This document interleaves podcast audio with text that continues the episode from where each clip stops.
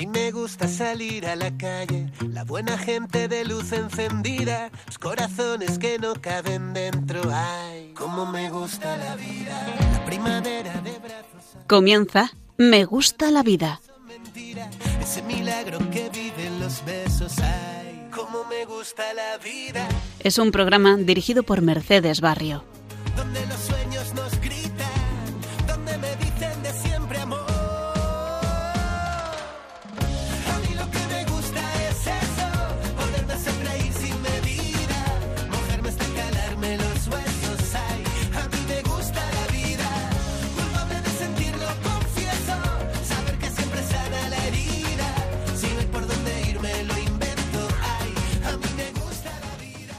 Tardes, queridos radioyentes de Radio María. Un martes más nos volvemos a encontrar en este programa de Me Gusta la Vida. Os damos la bienvenida a todo el equipo de voluntarios del programa de hoy.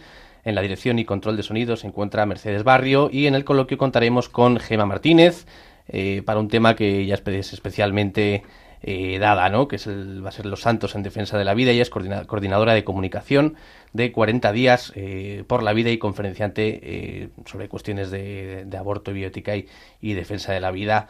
Les habla José María Carrera. Hoy celebramos en este 1 de noviembre la festividad de todos los santos. Nos referimos a todas las personas que están gozando de Dios en la eternidad porque recorrieron la vida a la luz de, de su gracia. Y no solo recordamos a los que están canonizados, realmente es a todos los que gozan de, la presencia divina. Por eso, aprovechando esta fiesta, queremos en nuestro programa de hoy hacer algo especial. Nos salimos un poco de nuestro guion habitual, como los oyentes sabrán, eh, para recordar eh, lo que algunos santos nos han enseñado con respecto a la cultura de la vida, santos que nos han ayudado a profundizar en la dignidad de la persona humana o que con su ejemplo nos han dado eh, a comprender que cada vida es importante, dedicaron su vida al cuidado de los más frágiles y vulnerables.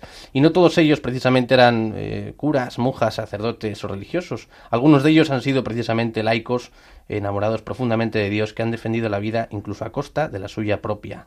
Un sacerdote francés, Jacques Philippe, autor de numerosos libros de espiritualidad, eh, considera que la santidad del siglo XXI será precisamente por esto que decimos la santidad de los laicos. El Espíritu Santo quiere impulsar la santidad de los laicos porque también es lo que el mundo necesita, continúa. Hay muchos lugares donde un sacerdote no puede ir, pero un laico sí. Pues muy buenas tardes, José María, al habla Gema. Pues antes de comenzar nuestro comentario y coloquio, vamos a escuchar una canción de Serafín Zubiri que se llama Vamos Adelante, que además es una canción eh, muy motivadora que nos ayuda a no olvidarnos de seguir sembrando el bien en nuestro mundo. Escuchemos. Vamos adelante. Por seguir la voz de un latido y vivir con el compromiso de la ayuda y de la entrega. Vendaval de esperanza y solidaridad con el reto de ser aire puro en las trincheras. Comprensión, hermandad, convicción,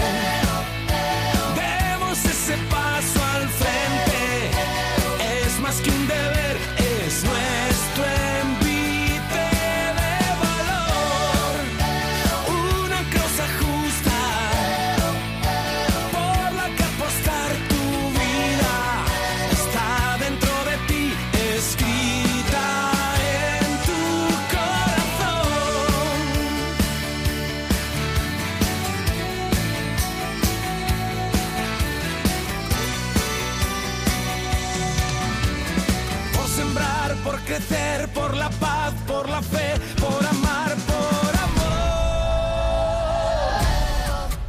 En este mundo absurdo, el mérito es tan solo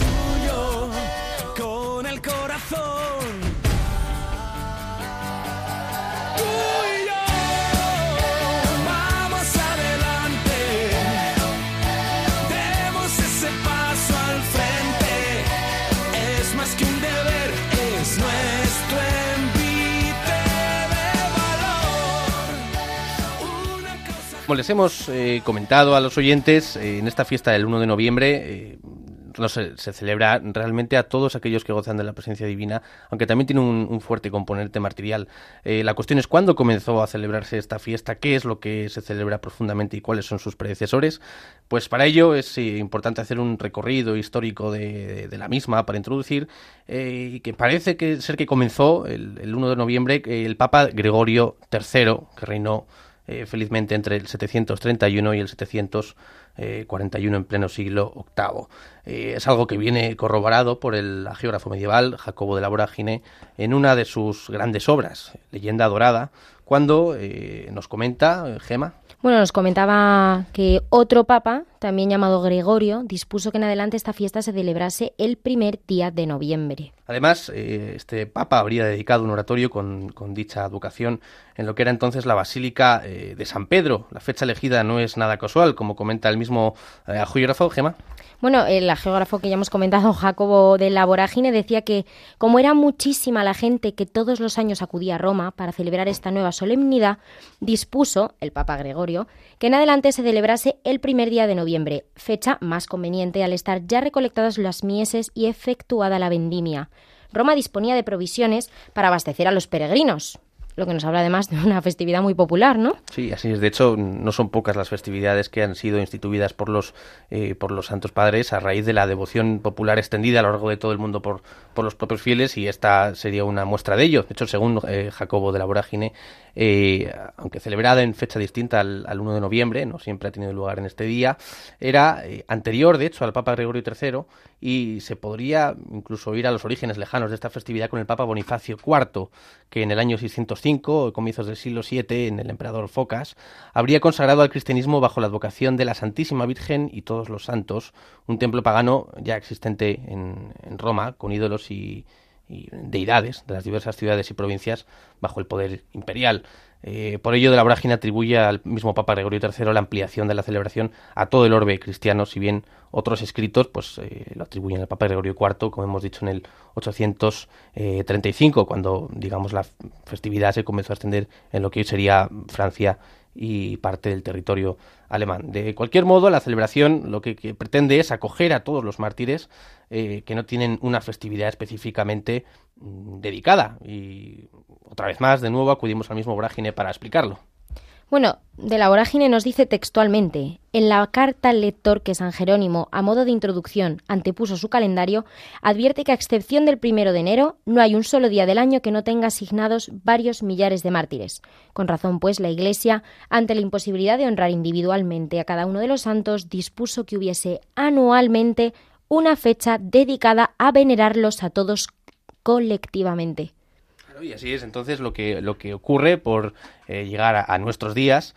eh, y sobre todo hablando de, un- de uno de los santos que vamos a tratar en, en este día, eh, lo que es la fiesta ya no es exclusivamente dedicada a los mártires, sino que se traslada a las canonizaciones eclesiásticas, algo que ya mencionó Juan Pablo II en el, en el año 1980. Bueno, y, lo que el, el primero de los santos, son los que vamos a hablar hoy en, en esa dedicación y entrega plena eh, de la vida, va a ser eh, la Madre Teresa eh, de Calcuta. Em, comenzamos con una de sus oraciones, meditaciones que pronunció durante el Desayuno Nacional de Oración en 1994, Washington, Estados Unidos, que hemos extraído del canal Evangelizando Getafe. Creo que la mayor amenaza contra la paz hoy en día es el aborto, porque Jesús dijo, quien recibe a este pequeño me recibe a mí. Entonces, cada aborto es rechazar a Jesús. Es realmente un mal contra el niño, el asesinato directo de un niño inocente. un asesinato realizado por la propia madre. Y si aceptamos que una madre pueda matar a su propio hijo, ¿cómo vamos a pedir a los otros que no se maten unos a otros? ¿Cómo persuadimos a una mujer para que no aborte? Como siempre, tenemos que persuadirla con amor y recordarnos a nosotros mismos que amar significa estar dispuesto a dar hasta que duela. Jesús dio incluso su vida por amor a nosotros. Entonces la madre que está pensando en abortar debe ser ayudada en el amor, es decir, enseñarla a estar dispuesta a dar hasta que duela. Dar sus planes, su tiempo libre, para poder respetar la vida de su hijo. Porque un hijo es el don de Dios más grande para una familia. Porque cada uno de nosotros ha sido creado para amar y para ser amado. También el padre de ese niño tiene que amar hasta que duela. Con el aborto, la madre no aprende a amar, sino que mata a su hijo para resolver sus problemas. Y por el amor y por el aborto, el padre evita asumir responsabilidad alguna sobre ese niño. Pero él lo ha traído al mundo. Si lo hace una vez, entonces es probable que ese padre meta a otras mujeres en el mismo problema. El aborto solo lleva a más abortos. Cualquier país que acepta el aborto no está enseñando a su gente a amarse unos a otros, sino que usen la violencia para conseguir lo que quieren. Esta es la razón por la que considero el aborto como la mayor amenaza contra el amor y la paz. Pues estas eran las enérgicas palabras de la Madre Teresa el 3 de febrero de 1944. Y nos referimos a la, la, santa canonizada, en, bueno, nacida en 1910, fallecida en el 97, religiosa albanesa, fundó, conocido de sobra por los oyentes, lo aquí lo aclaramos, las misioneras de la caridad, y recibió el Nobel de la Paz en el 79.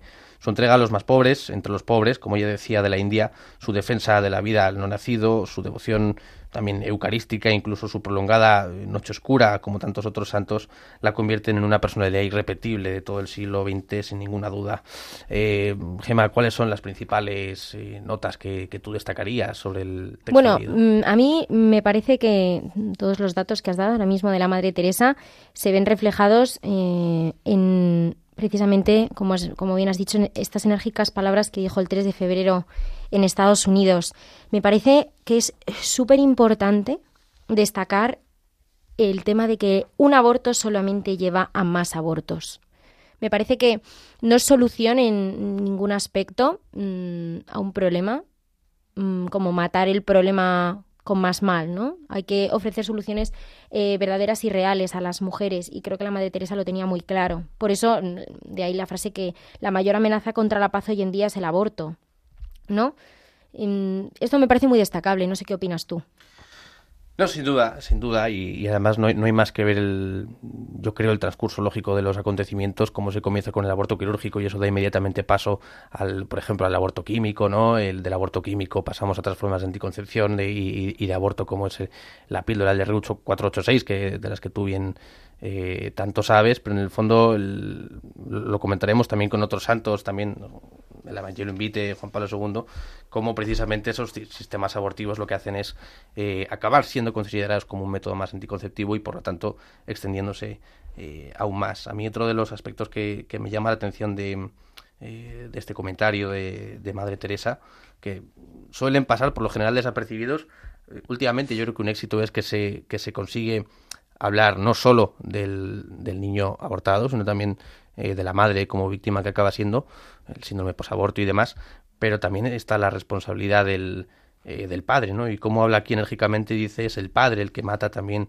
a su niño precisamente eludiendo su, eh, su responsabilidad. Bueno, de hecho, a mí esto me parece muy importante porque últimamente veo que el padre eh, está muy invisibilizado, como si, punto número uno, la madre tuviese toda la responsabilidad en el aborto de su hijo y punto número dos, como si el padre no pudiese hacer nada al respecto. Porque vemos muchos padres, eh, cuando yo he ido a rezar a, la Dator eh, durante la campaña 40 días por la vida, lo que se ve, mmm, historia típica que se ve en la Dator es novio o padre que lleva a su hija o a su novia a abortar eh, y espera fuera con el bolso y con un cigarrillo en la mano, ¿no?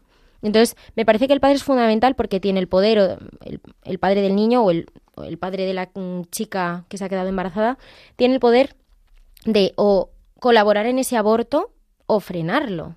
¿Cuántas chicas se nos han quedado mirando durante la campaña 40 días por la vida porque querían no entrar en ese abortorio porque buscaban otra solución y lo que ha hecho el novio ha sido girarle la cabeza para que no nos viese y permitirle entrar ahí dentro a ese lugar de muerte, ¿no?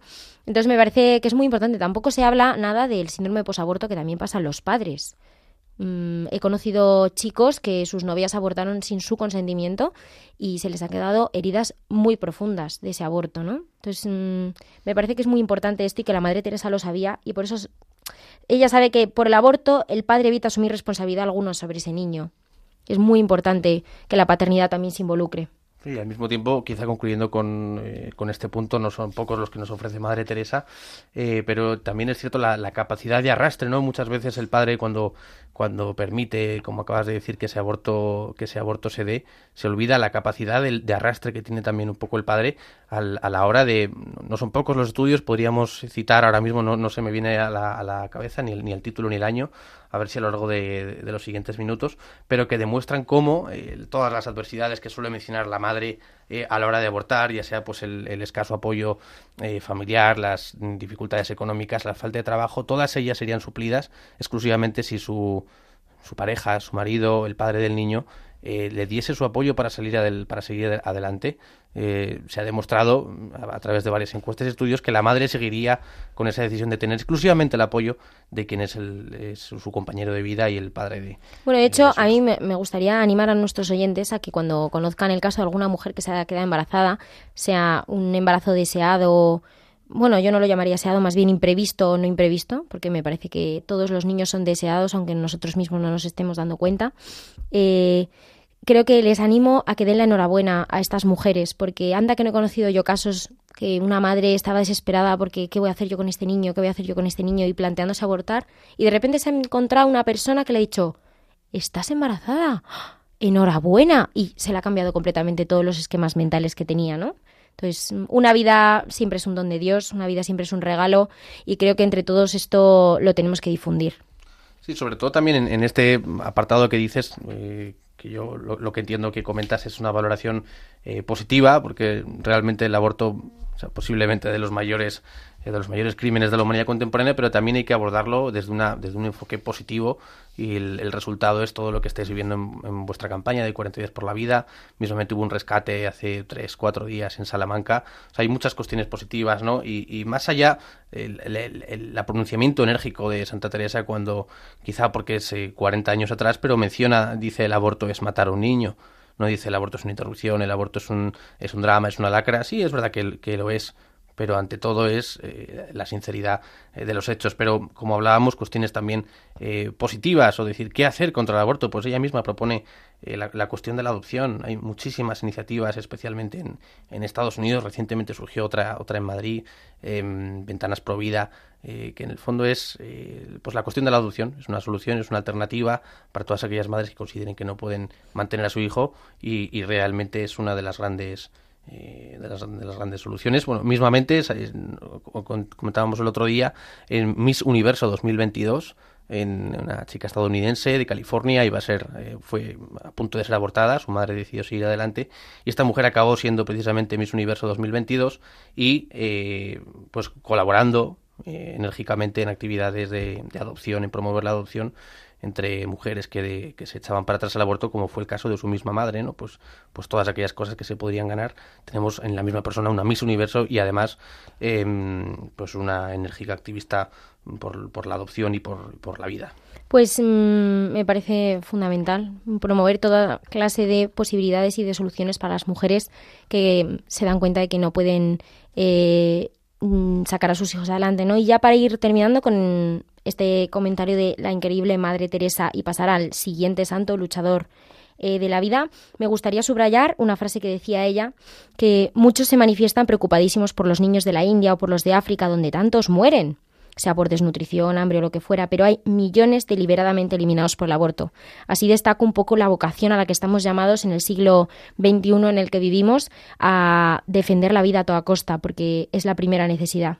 Y defender la vida es precisamente lo que hizo el, siguiente eh, gran, eh, la siguiente gran personalidad que vamos a comentar, que es eh, Gianna Beretta Mola, seguro conocida por muchos. Eh, esta mujer italiana, nacida el 4 de octubre de 1922 en un pueblo cerca de Milán.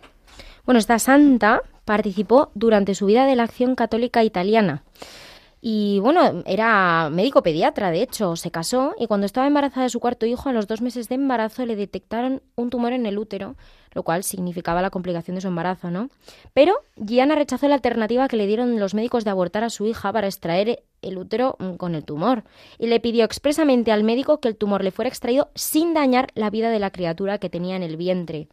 Bueno, en sus propias palabras, de hecho, si hay que decidir entre mi vida y la del niño, no duden. Elegid la suya. Salvadlo, lo exijo. Increíble, ¿no? Grandes palabras de, de Gianna Beretta Mola. Así se hizo, de hecho, aguantó el embarazo todo lo que pudo y tras dar a luz a su cuarta hija, pues tuvo complicaciones con la cirugía y, y pues finalmente falleció en abril de 1962 a los 39 años de edad, pues a causa de una infección intestinal severa. Y de hecho fue canonizada por el Papa Juan Pablo II en mayo de 2004 entonces, pues a continuación vamos a leer lo que el Santo Padre Juan Pablo II expresó de esta gran mujer.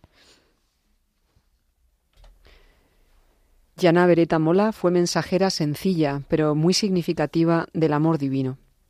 Pocos días antes de su matrimonio, en una carta a su futuro esposo, escribió El amor es el sentimiento más hermoso que el Señor ha puesto en el alma de los hombres.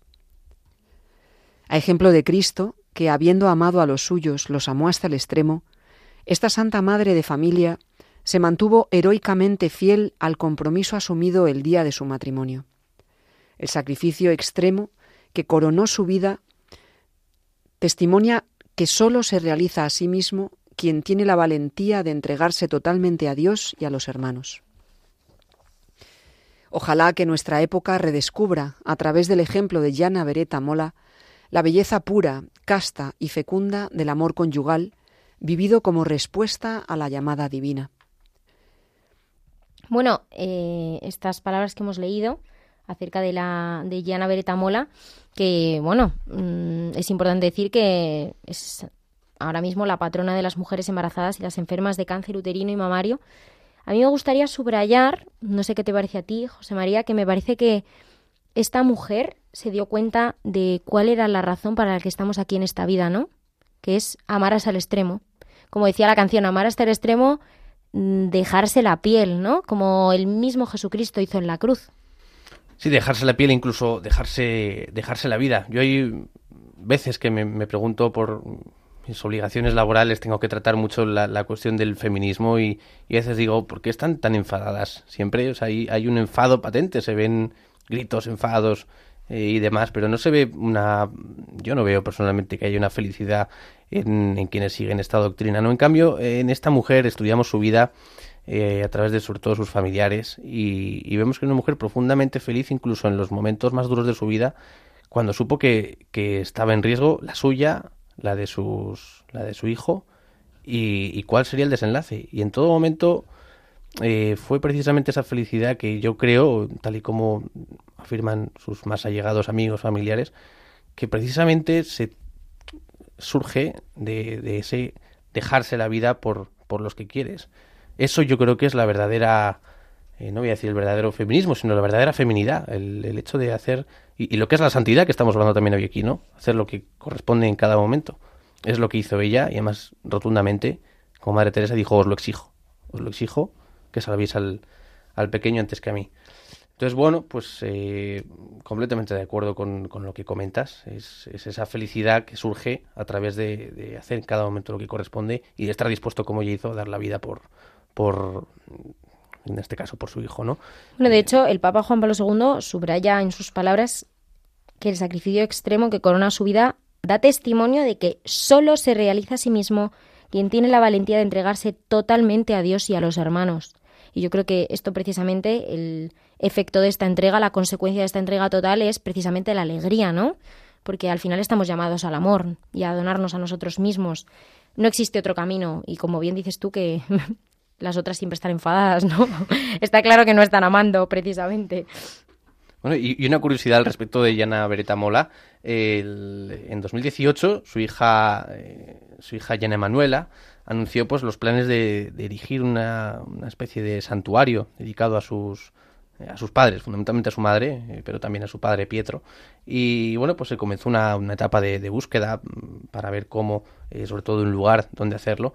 Y finalmente encontraron en Dakota del Norte un espacio de más de 10 hectáreas donde va a estar dedicado exclusivamente a, a recordar pues todo lo que fue la obra, la vida de, de este matrimonio, eh, una réplica exacta de su, de su hogar, incluso con mismos muebles, con los mismos sí, muebles, decoraciones y, y, demás, eh, todo recordado y afirmado por la misma eh, Yana Emanuela, por su hija. O sea que bueno, para los curiosos y, si alguien nos oye allende de los mares desde aquí que estamos en los estudios de Madrid, podrán visitar, recordamos, en Dakota del Norte, próximamente este santuario eh, dedicado a, a Yana Beretamola. Pues fíjate, también me gusta mucho lo que dice el Papa Juan Pablo II sobre ella, que dice que fue mensajera sencilla pero muy significativa. A mí me gustaría subrayar esto porque creo que todos estamos llamados a la santidad. Fíjate que Ana Beretta Mola fue llamada a la santidad por medio del camino de cumplir su vocación, que es su matrimonio y la maternidad, ¿no? Entonces, me parece que todos podemos alcanzar esto. No, no hay que hacer cosas enormes, sino simplemente decir sí al Señor en cada cosa que te pone en el camino. En este caso, ¿cuál fue el sí de, de esta gran mujer? Fue decir sí a la vida, que estaba embarazada, tenía un tumor, pues afrontar esa enfermedad sabiendo que tenía que decir sí a su hijo, ¿no? Pues lo mismo nos pasa a nosotros, ¿no? Me parece que todos tenemos que ser mensajeros sencillos pero significativos del amor divino. Creo que estamos llamados a ello. Sí, en efecto. Y no fue la única, no fue la única junto con Madre Teresa, junto con Yana Beretta Mola, no fue la única que, que entregó su vida al servicio de, de, la, o bien de la defensa de la vida, o bien simplemente, como tú dices, de en cada momento, pues decir, ahora mismo que toca la maternidad, pues la maternidad con, con todas sus consecuencias buenas y en este caso pues malas para lo que fueron su salud pero buenas para lo que es la historia de, de la salvación y de la iglesia hay otro santo en este caso del siglo XVII que es eh, San Camilo de Lelis. Eh, hoy le podemos conocer porque da nombre a algunos hospitales. En Madrid tenemos uno con su nombre eh, el dedicado precisamente al cuidado de enfermos con enfermedades terminales o personas en situaciones eh, más vulnerables él decía que los enfermos son nuestros amos y señores. Son la pupila y el corazón de Dios, los enfermos son la herencia y el patrimonio de Cristo. El que sirve a los enfermos sirve y cuida a nuestro Redentor. Que nadie pretenda llegar a Dios por un camino distinto al de la caridad, o pretenda ser acogido en el paraíso sin la recomendación de los pobres y los enfermos, nos decía este santo del siglo XVII, San Camilo de Lelis. Bueno, en relación con esto, la web Pastoral Salud elaboró el decálogo de los servidores de los enfermos que estaba inspirado en el pensamiento y el actuar de San Camilo. Y nos gustaría compartirlo un poco con ustedes porque nos parece, mmm, la verdad que, muy iluminador. Pues de hecho decía el, el, primer precepto del decálogo de San Camilo de Lelis, se podría decir así, honra la dignidad y sacralidad de, la, de, mi persona, imagen de Cristo, por encima de mi fragilidad y limitaciones. También, eh, refiriéndose, como ya hemos dicho, al enfermo, sírveme con amor respetuoso y solícito, con todo tu corazón, con toda tu inteligencia, con todas tus fuerzas y con todo tu tiempo. Hablaba también de la necesidad del ponte en mi lugar, ¿no? Decía, cuídame como tú quieras ser atendido o como lo harías con la persona más querida que tengas en el mundo. Bueno, y también hablaba de mm, ser voz de los que no tienen voz. Mm, esto lo podríamos atribuir tanto a los enfermos como a los niños que están por nacer, ¿no? Hazte defensor de mis derechos para que sean reconocidos y respetados. Efectivamente, el quinto punto podría estar bastante de actualidad en los días que vivimos. Eh, pues hablaba de evitar toda negligencia que pueda poner en peligro mi vida o prolongar mi enfermedad. Y otra cosa bastante importante en este decálogo que me gustaría subrayar, que es no frustres mi esperanza con tu afán e impaciencia, con tu falta de, de delicadeza y competencia. Me parece muy importante este punto. También decía, soy un todo, un ser integral, sírveme así, no me reduzcas a un número o a una historia clínica y no te limites a una relación profundamente funcional. Además, añadía, conserva limpios tu corazón y tu profesión, no permitas que la ambición y la sed de dinero los manchen. También decía, preocúpate por mi pronta mejoría, no olvides que he venido al hospital para salir recuperado lo antes posible, y aquí matiza para salir y para salir recuperado, no para definitivamente no salir. ¿Cuál es el último de los puntos? Pues el último de los puntos, eh, bastante también potente, comparte mis angustias y sufrimientos. Repito porque me parece bastante, bastante chungo este punto. Comparte mis angustias y sufrimientos. Aunque no puedas quitarme el dolor, acompáñame. Esto es muy importante porque Mucha gente se frustra ante el cuidado del enfermo porque no le puede quitar el dolor y directamente se aparta. Es que el enfermo no necesita que le quites el dolor, lo que necesita es acompañamiento en ese dolor, ¿no? Me hace falta tu gesto humano y gratuito que me hace sentir alguien y no un caso. El enfermo es un alguien. Fijaros qué interesante, ¿no? Y cuando hayas hecho todo lo que tienes que hacer, cuando hayas sido todo lo que debes ser, no olvides darme las gracias. Me parece fundamental esto último de darme las gracias, porque mm, estamos acostumbrados a ver la enfermedad, a ver pues la discapacidad, a ver todos estos casos como si fuesen eh, terrores, ¿no? Mm, Si no sirve para nada esto, pues al contrario, me parece que la enfermedad, eh, la discapacidad nos ayudan a conectar con Dios, a conectar con el sufrimiento, acercarnos a Él precisamente. Y el enfermo pide, dame las gracias, porque yo te estoy ayudando a acercarte a Dios, ¿no? Bueno, son, son infinidad de casos, ¿no? Las que eh, ahora mismo pueden tratar de hacer mm, vender que son eh, miles de casos los que eh, piden la eutanasia. Sabemos a ciencia cierta, como hemos comentado en otros programas, que no es así que hay muchísimos estudios, la gran mayoría de quienes hoy, por ejemplo, dicen que se solicita la eutanasia como simplemente con, la, con los cuidados paliativos eh, se habría reducido. Pero es que también tenemos ejemplos del, caso contrario, ya que hablábamos de películas antes, vamos a seguir con ellas. El Padre Stu, una de eh, Mark Wahlberg, que ha llevado a la gran pantalla pues la, vida ciertamente triste y desgraciada en un principio de este sacerdote Stu, eh, que en un momento encontró su vocación, renegó de su pasado, pasado protagonizado por la violencia y el alcohol y fue un sacerdote muy querido en su diócesis hasta que de pronto pues contrajo una enfermedad con un diagnóstico bastante complejo de determinar, de hecho no sé si incluso no se llegó a definir qué enfermedad tenía, era una enfermedad degenerativa neurológica que le impidió eh, por completo al cabo de unos años moverse hasta su hasta su fallecimiento. Y, y en este caso fue mm, como tú dices eh, Gema pues un, un ejemplo de, de este entusiasmo eh, de este entusiasmo por la vida que mm, que, es mu- mucho más que un caso y él lo transmitió, él daba ejemplo a sus propios fieles y todos pueden ver esta película tan eh, maravillosa estrenada este año 2022 de Mark Wahlberg eh, resumiendo la, biografía de, de este santo. Y antes de continuar con el, con el último de ellos, eh, queremos traer a, a nuestro comentario del programa una canción titulada La fuerza de la vida, interpretada por varios artistas españoles de aquel programa que ha marcado a toda una generación y de hecho sigue haciéndolo, Operación Triunfo, donde se habla del fruto del sufrimiento que da eh, la vida. Podríamos pensar, aunque no lo hace expresamente, en Jesucristo como el motor del amor que nos mueve a servir y a entregar la vida como hicieron los santos que estamos aquí comentando. La escuchamos.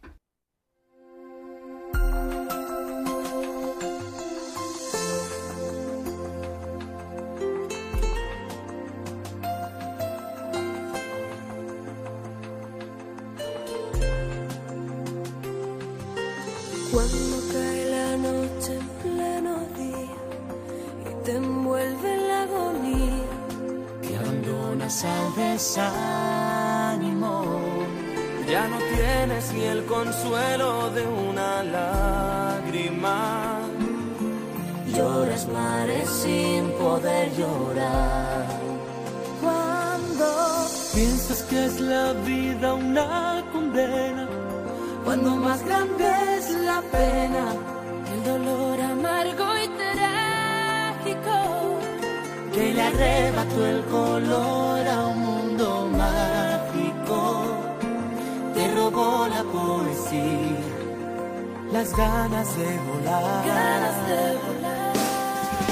Sienten el dolor que brota de tu herida, latiendo con furor. La fuerza de la vida, déjala crecer, déjate creer. Es el soplo de energía que ha de ayudarte a renacer.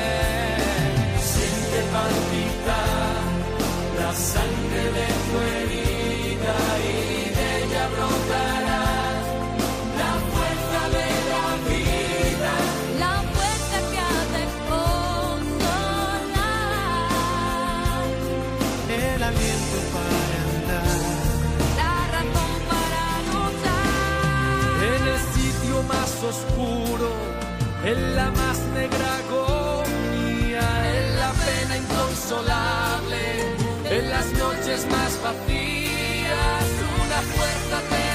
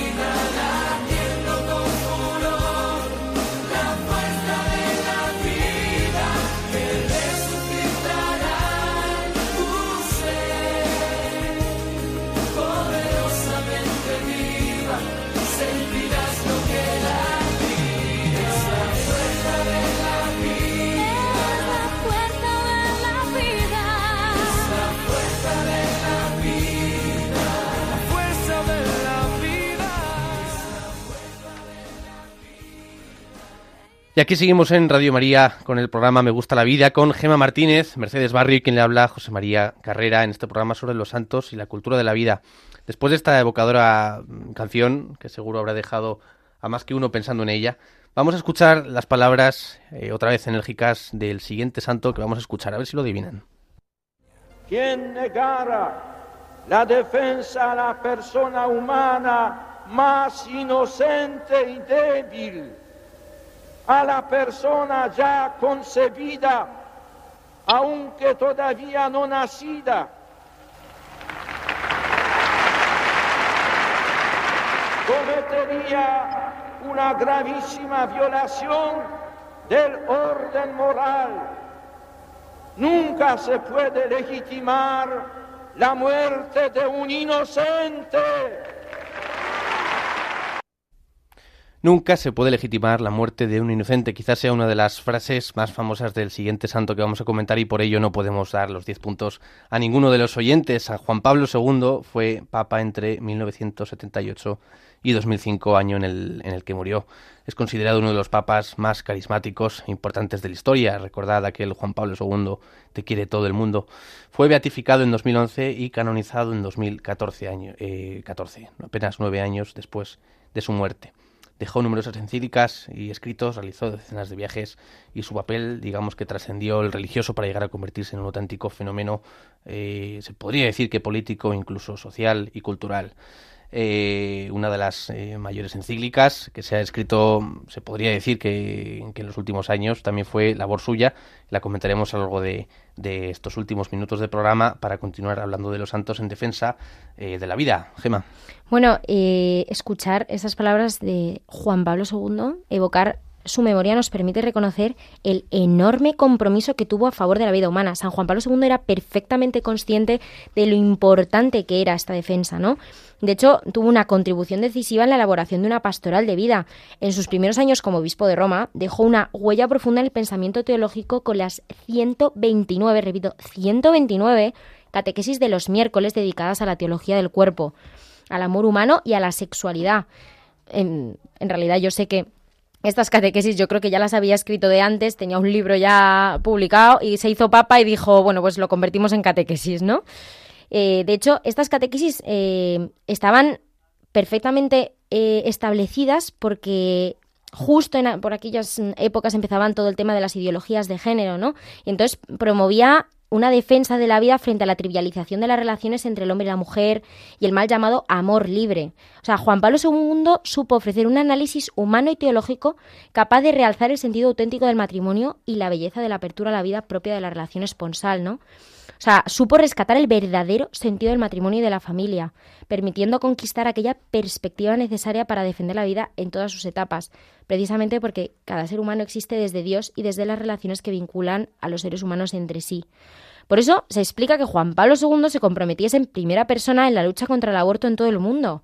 Una de sus primeras batallas fue en Italia, durante el mes de mayo de 1981, antes y después del atentado del 13 de mayo, por cierto, al apoyar la campaña promovida por los grupos Provida para derogar, a través de un referéndum popular, la ley abortista que había sido aprobada en este país en 1978.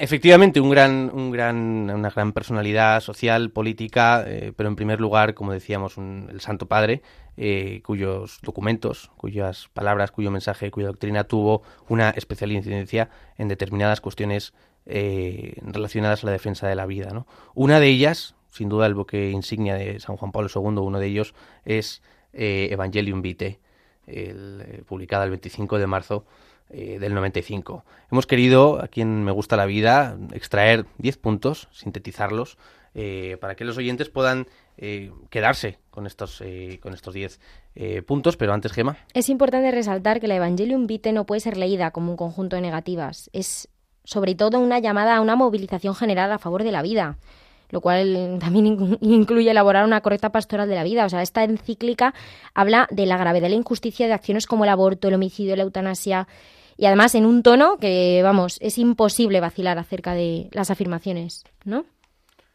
¿Y cuál era el, el- primero de esos puntos eh, que hemos extraído? Que, que evidentemente aquí ya se muestra como tú dices, el tono, ese tono enérgico que podían escuchar los oyentes de Juan Pablo II también lo pueden leer precisamente en esta encíclica. Eh, a lo largo de los primeros párrafos comienza hablando de, de aquello que quizá hoy los oyentes puedan tener bastante más claro, bastante asentado, pero que hace unas décadas cuando él lo pronunció no era una cuestión tan, eh, tan firme, tan estricta y digamos tan conocida y es eh, la dignidad de vida de principio a fin. Decía, todo hombre abierto sinceramente a la verdad y al bien con la luz de la razón y no sin el influ- el influjo secreto de la gracia, puede llegar a descubrir en la ley natural escrita en su corazón el valor sagrado de la vida humana, desde su inicio hasta su término, y afirmar el derecho de cada ser humano a haber respetado totalmente este bien primario suyo. En el reconocimiento de este derecho se fundamenta la convivencia humana y la misma comunidad política. Bueno, mm, o sea, diría- se podría decir que este primer principio de Evangelium Vitae es como la base del resto de principios, porque luego también habla de cómo la medicina debe ser cuidado de la vida, de habla también de cómo la estructura de pecado y la cultura de la muerte estamos metidos está tentando directamente contra, contra la vida humana. Habla de la, de la anticoncepción, ¿no? Habla de, de cómo se utiliza eh, como remedio a la natalidad el aborto. Es un- una barbaridad, ¿no? Además, eh, todo esto se encontraba metido en una situación en la que se estaba empezando a imponer el aborto como camino para el control de la natalidad y se intentaba imponer la ideología de género para destruir la visión correcta sobre el amor humano, sobre la familia y sobre el matrimonio. Entonces, esta encíclica fue voz clara ante todas estas situaciones que pretendían atentar directamente contra la identidad del ser humano, ¿no? Y me parece que es muy iluminador, ¿no? Como habla mm, también del relativismo político, eh, como habla de la importancia de no solamente derogar todas estas eh, leyes eh, absurdas que van en contra de la propia antropología humana, sino como de aprobar leyes que promoviesen el matrimonio y la familia, ¿no? Sí, eh, bueno, y, y efectivamente decíamos antes que nos eh, no debe entenderse como un conjunto de, eh, de negativas, ¿no? sino que también como, como una serie de propuestas. Evidentemente, la, la cuestión del aborto yo considero que no, no se puede tratar siempre exclusivamente como con una cuestión positiva. Ante todo, es una cuestión eh, absolutamente negativa, pero tiene diatribas de las que se pueden tratar con un aspecto esperanzador, un aspecto positivo, y evidentemente no se les olvida eh, a este santo eh, reivindicar los signos positivos y de esperanza que se están dando actualmente eh, en nuestros días y también en los suyos cuando escribió esta encíclica. Mm, De hecho, podríais, Gema, veros reflejados en las palabras de, San Juan Pablo II cuando habla de, reivindicar y, y, eh, en el debate público esos signos positivos de esperanza con la multitud de asociaciones y movimientos que están surgiendo en defensa de la vida eh, precisamente a raíz o como reacción a esta extensión de la cultura de la muerte. Tenemos a 40 días por la vida eh, en mayor o menor medida, no sé si eran, bueno, se pueden contar por miles los niños que han, que han sido rescatados desde su nacimiento y eso que es un grupo exclusivamente dedicado a la oración, que no es un grupo enfocado en hacer rescates, me equivoco. Efectivamente. 40 días por la vida es, está enfocado en ir allí a, la- a los abortorios en una campaña de durante 40 días seguidos, en turnos desde las 9 de la mañana hasta las 9 de la noche, para orar y rogar al Señor que, que rescate a esas madres, que se conviertan esos médicos, que se conviertan esas enfermeras, para rogar por la derogación del aborto, ¿no? Pues nos dirán los oyentes si esto realmente no es un, un signo positivo y de esperanza de los que reivindicaba eh, San Juan Pablo II en Evangelium Vitae. Bueno, Eh, me gustaría, de hecho, subrayar dos puntos importantes que hace Juan Pablo II en esta encíclica. La primera, Juan Pablo II habla de cómo eh, el aborto pasa de ser un delito, porque recordemos que el aborto primeramente fue un delito, mm, como es de sentido común, a un derecho. Qué gran mentira se ha colado ahí en medio para que un delito pase de repente a ser un derecho y a ser promovido eh, en lugar de la adopción, en lugar de los recursos a la mujer, ¿no?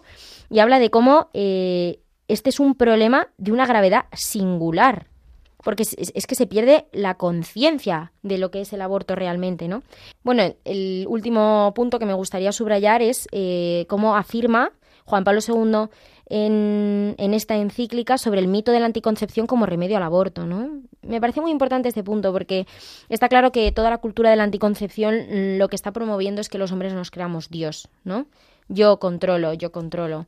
Y entonces como yo controlo la vida, pues, mm, pues es, es cuando surgen todo- todos estos problemas mm, ideológicos, ¿no? De hecho, fue en este contexto cultural cuando Juan, Pa- Juan Pablo II escribe dos textos bastante importantes, eh, ya para terminar eh, esta, el resaltar esta figura de Juan Pablo II, que fueron la Carta a las Familias del 2 de febrero del 94 y la Carta a las Mujeres del 29 de junio del 95, que son dos documentos que unidos a otro publicado años antes, la Carta Apostólica Mulieres Dignat- Dignitate, ofrecen una doctrina importantísima para superar las ideologías que desconocían el sentido auténtico de la familia y el papel de la mujer en la sociedad contemporánea. Es decir, le da a las, a las mujeres su verdadera dignidad. Para terminar estos comentarios sobre la vida de, de estos santos eh, grandísimos, vamos a escuchar además una canción que se titula Alguien, del grupo español Siempre Así, donde describen la figura de, de alguien profundamente enamorado aunque hable la, esta canción, aunque hable directamente del amor humano, la verdad es que nos puede ayudar a pensar lo que de- debió de ser para los santos la persona de nuestro Señor Jesucristo, ¿no? Que directamente conquistó su corazón y de hecho por él entregaron su vida y viceversa, ¿no? Escuchemos.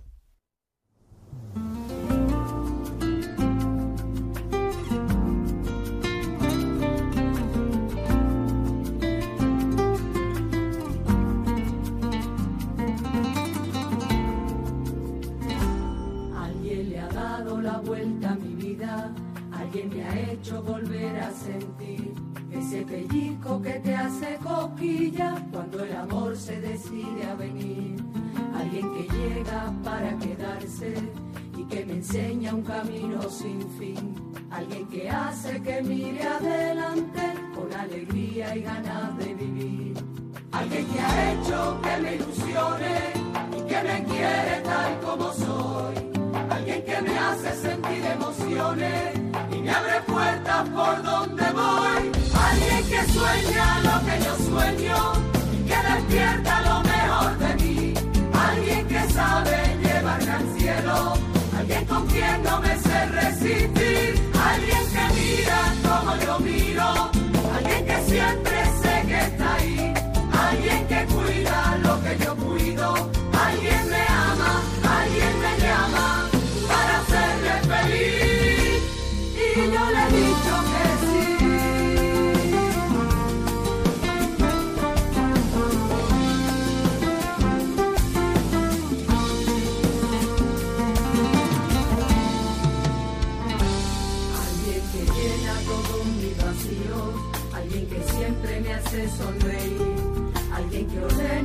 cinco sentidos, nos queda tanto por descubrir, alguien que música para mi alma, por quien merece la pena existir, alguien que pinta paisajes en calma, ¿qué más puedo pedir? Alguien que ha hecho que me ilusione, que me quiere tal como soy. Alguien que me hace sentir emociones y me abre puertas por donde voy. Alguien que sueña lo que yo sueño, que despierta lo mejor de mí.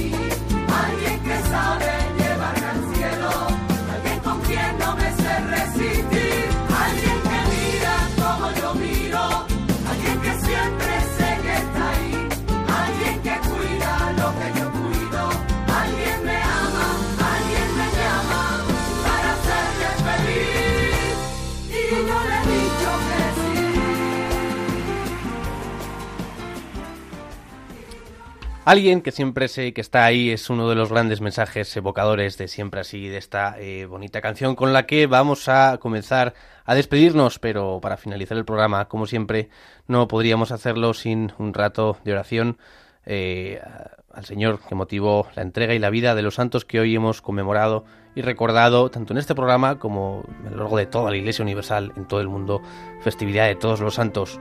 Lo hacemos en silencio y nos ponemos en presencia del Señor.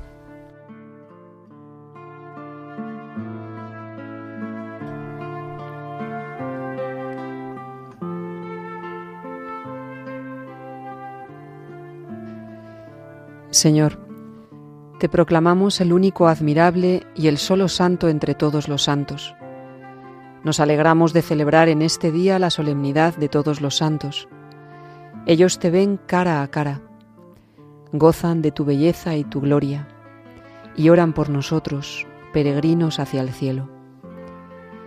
Concédenos, por esa multitud de intercesores, caminar alegres y guiados por la fe hacia la Jerusalén del cielo, donde ellos con su ejemplo alimentan nuestra esperanza e interceden por nosotros.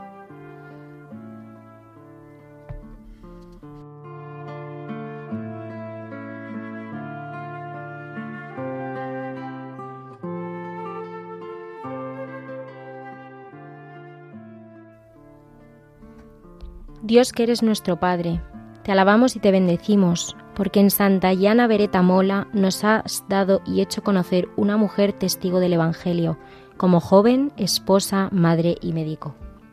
Tú, Señor Jesús, has sido para ella punto de referencia privilegiado. Mientras interrogaba sobre su elección de vida, iba en tu búsqueda y del mejor modo para servirte. Espíritu Santo, fuente de toda perfección, danos también sabiduría, inteligencia y coraje para que con el ejemplo de Santa Guiana y por su intercesión en la vida personal, familiar, profesional, sepamos ponernos al servicio de todo hombre y mujer y crecer así en el amor y en la santidad. Amén.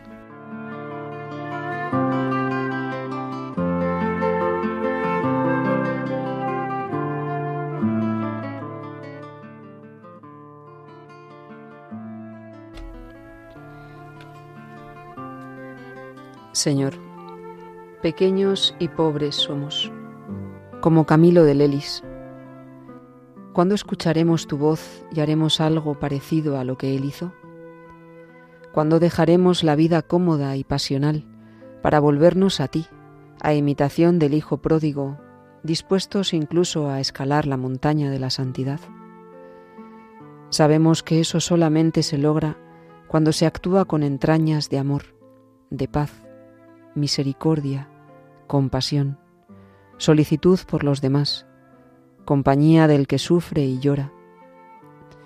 Ocasiones para ello tendremos hoy como ayer, pues el mundo nos sigue ofreciendo oportunidades para que reflexionemos seriamente y cambiemos el rumbo de nuestra vida, acercándonos al hombre nuevo, Jesucristo, que modeló con su vida y su mensaje.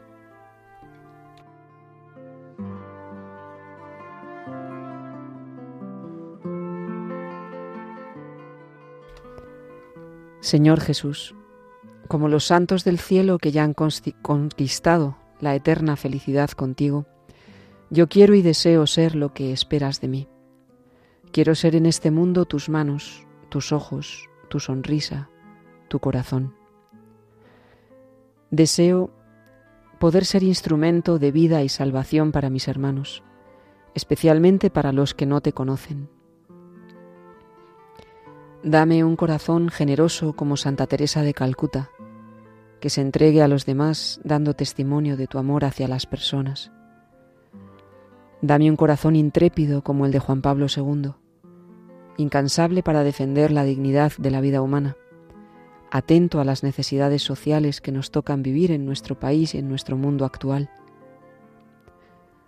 Dame un corazón noble como el de Santa Llana Beretta Mola, dispuesto a sacrificarse por los demás, a una costa de la propia vida, porque eso es lo que tú hiciste por todos nosotros. Dame, Señor, un corazón humilde como el de San Camilo de Lelis, para ver en nuestros hermanos que sufren la enfermedad incurable a un hermano digno de ser amado, cuidado y respetado hasta el final.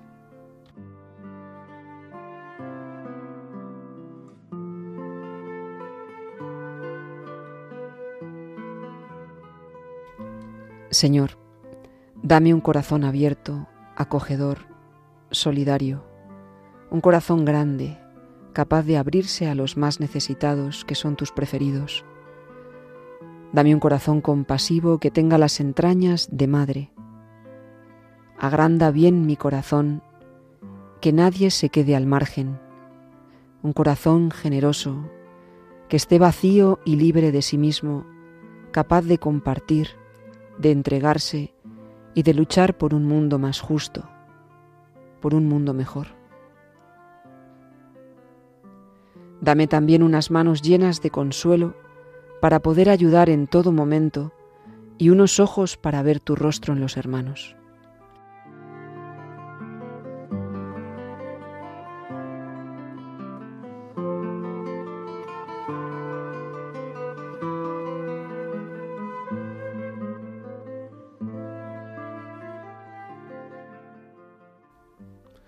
Pues queridos oyentes de Radio María, aquí terminamos este programa de Me gusta la vida donde hemos tratado eh, la incansable defensa de la vida de grandes santos a lo largo de la historia y de los últimos siglos. Eh, Gema, ¿cómo pueden consultar los oyentes? Pues ponemos a su disposición para comunicarse con la dirección de este programa un correo electrónico que es me gusta la vida Repito, me gusta la vida Pero bueno, también pueden contactar con nosotros mediante redes sociales o bien por correo postal dirigido a nuestro programa Radio María, Paseo Lanceros número 2, 28024 de Madrid. Y les recordamos que pueden volver a escuchar el programa o recomendárselo a algún conocido a través del podcast de la página web www.radiomaria.es. Repito, www.radiomaria.es. Bueno, que también pueden pedirlo en CD para recibirlo en casa. Pues nos despedimos hasta el próximo programa de Me gusta la vida, que será Dios mediante dentro de 15 días, como ya saben, cada dos semanas. Que Dios les bendiga.